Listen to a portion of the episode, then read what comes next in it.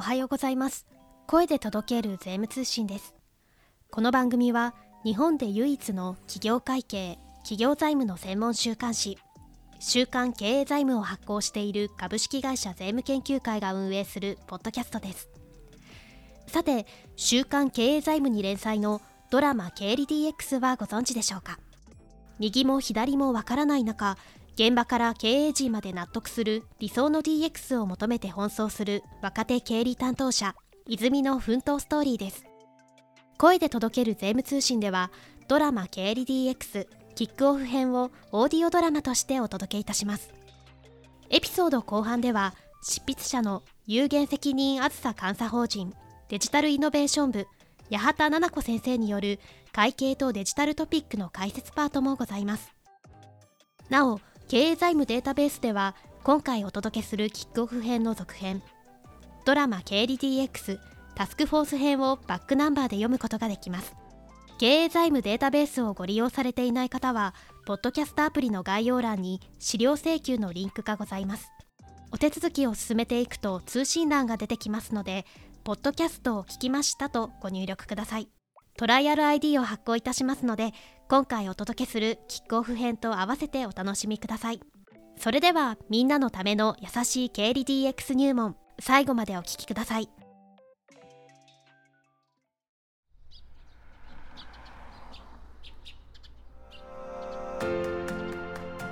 今日から経理部員か。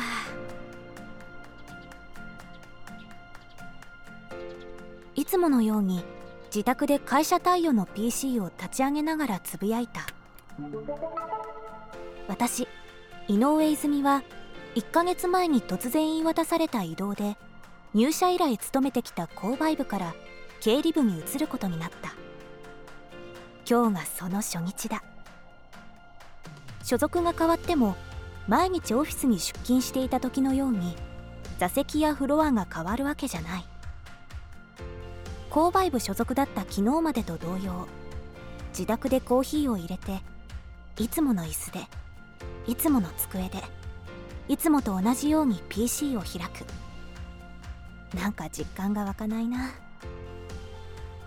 社風としては古めかしい紙文化が色濃く残るうちの会社も新型コロナウイルスの影響が長引いたこともありリモート環境での勤務が当たり前のようになってきた。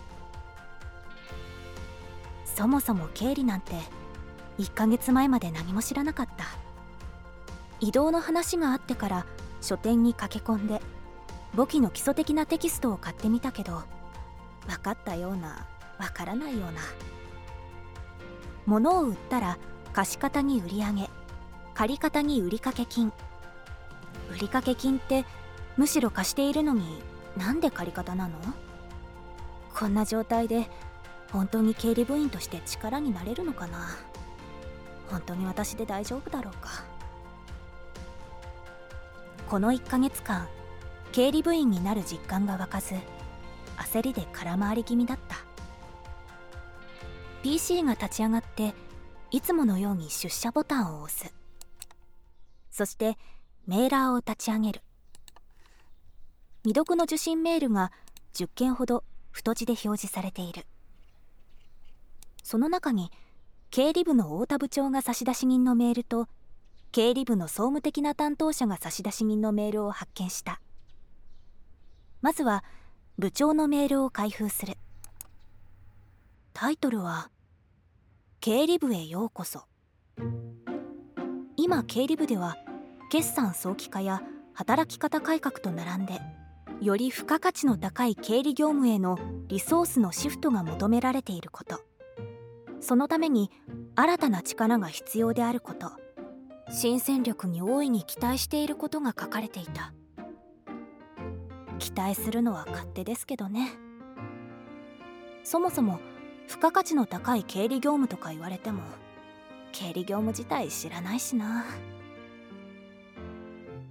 部長のメールについては一旦忘れてもう一通の総務的な担当者からのメールを開ける。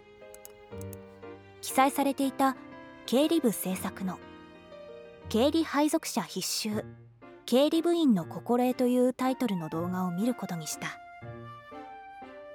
動画ファイルへのリンクをクリックする。画面が立ち上がる。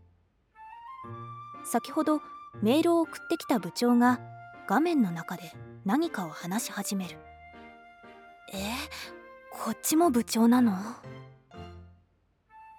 他の経理部員の話が聞けると思っていたので思わずつぶやいてしまった。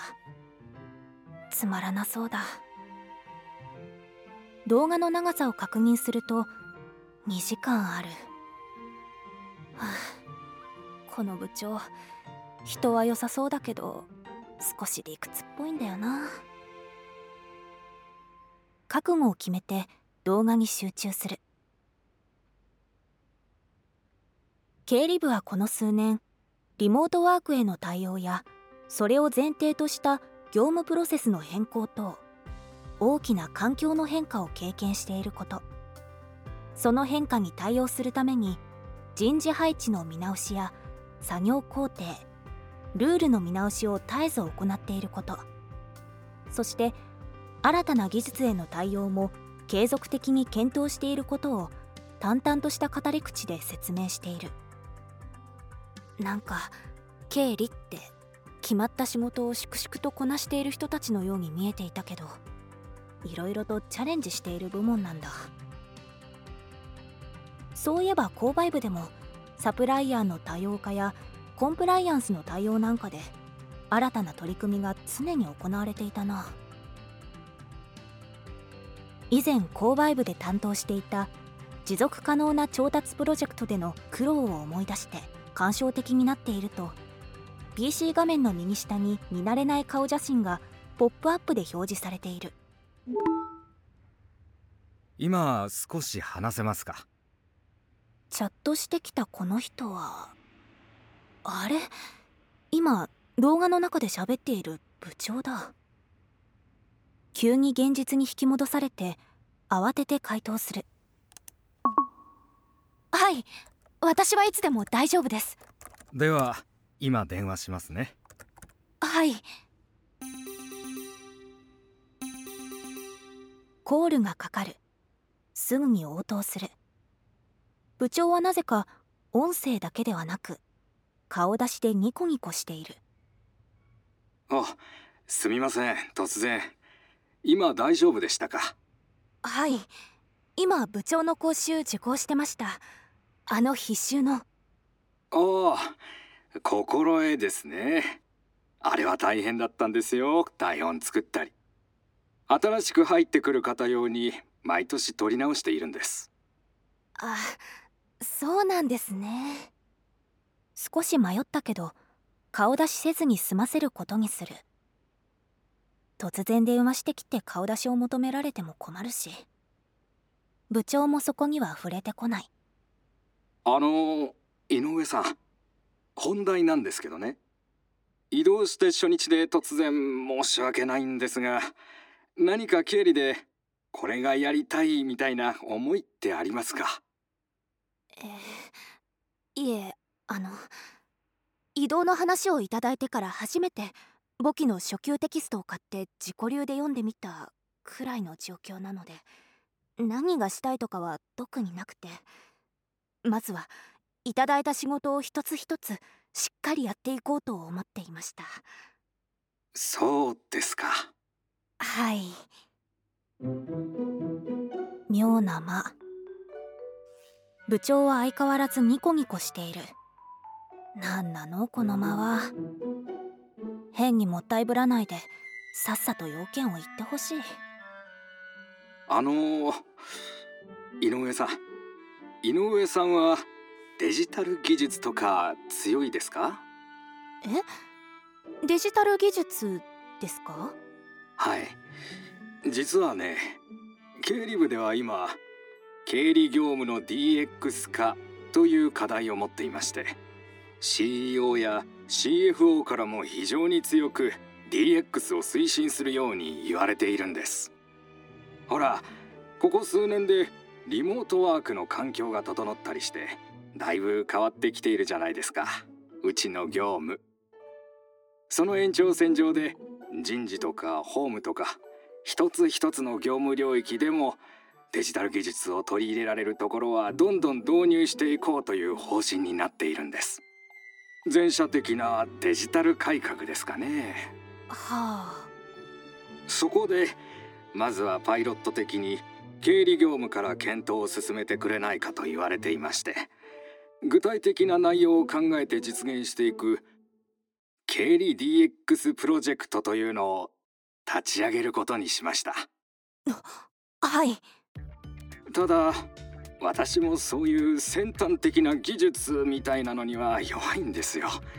スマホなんて必要なくてガラケーで十分だと思っているくらいの人間なんで。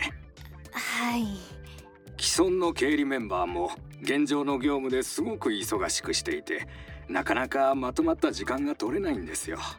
ああそこで井上さんのように若くて既存の経理業務に染まっていない方がフレッシュな観点で検討していろいろ提案してくれるといいなと思っているんです。Z 世代って言うんですか？我々にはない鋭い感性を持っていると思いますのであ感性。現状の経理業務の詳細がわからないでしょうから。そこは先輩メンバーの田所さんをつけますので。まずは2人で論点の洗い出しみたいなことをやってくれるといいなと思っています。あえはい論点。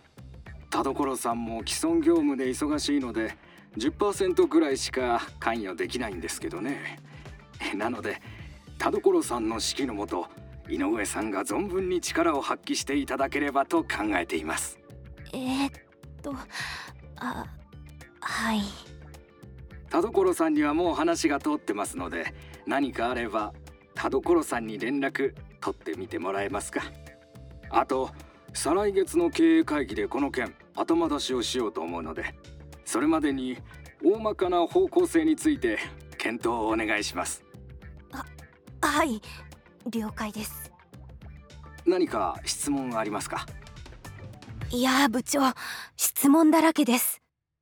と言いたかったが何を質問していいのかもわからなかったのでやめた。とにかく私は経理業務の DX 化の検討を担当することになったらしい。経営会議は隔月の10日前後に開催されているから再来月ってことはあと2ヶ月程度しかない。直前の2週間は部長に説明したりもあるだろうから1ヶ月半くらいで大まかな方向性を出さなければならない。何から手をつければよいかわからないけどとにかく田所さんに連絡してみようかな。田所さんとは面識がなかったのでまずはメールで連絡を取ることにした。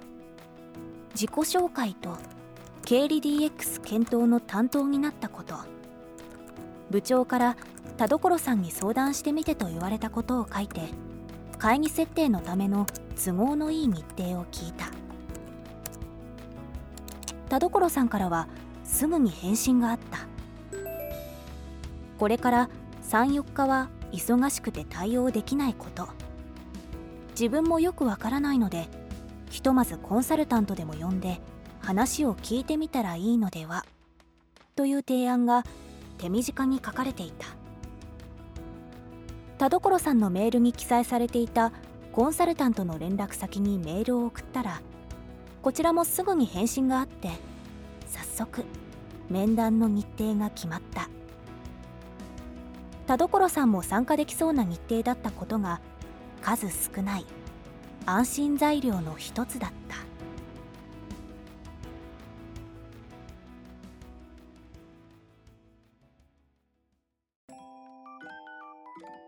声で届ける税務通信をお聞きの皆様、はじめまして、ドラマ経理 DX を執筆した有限責任あずさ監査法人デジタルイノベーション事業部の八幡奈々子と申します。第1話、波乱の幕開け、経理業務の DX って何？いかがでしたでしょうか？ドラマ経理 DX は、経理業務の DX を身近に感じてほしいという思いで執筆いたしました。主人公の目を通して経理 DX とは何かをわかりやすくお伝えできれば幸いです。今回第1話ということで、はじめに自己紹介をさせていただきます。私は公認会計士試験に合格後、あずさ監査法人に入所し、現場で会計監査の実務を経験しました。その後、法人内の DX を推進する部署に移動し、監査業務を効率化するデジタルツールの開発、展開を担当しています。一方で、この連載小説の監修をしている島田ディレクターは、IT やデジタル視点から経理 DX に精通しています。ということで、会計とデジタル、双方の視点から優しい経理 DX 入門をお届けしたいと思っています。さて、DX と聞くと、難しいとか、実際に担当するとなると、何から手をつけてよいかわからないと感じられる方も多いと思います。私自身 DX の部署に配属された時にそう思いました。このドラマ経理 DX はデジタル初心者の主人公が戸惑いながらも DX に取り組み居場所を見つけていくといったお話ですので軽い気持ちで聞いていただければ嬉しいです。さて、ここからは第1話の解説をお話ししていきます。毎回エピソードの後半に解説パートがありますので、これからどうぞよろしくお願いいたします。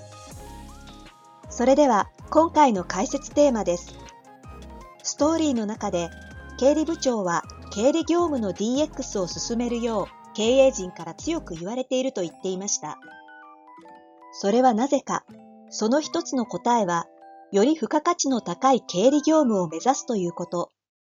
今回の解説ではこちらについてお話しします。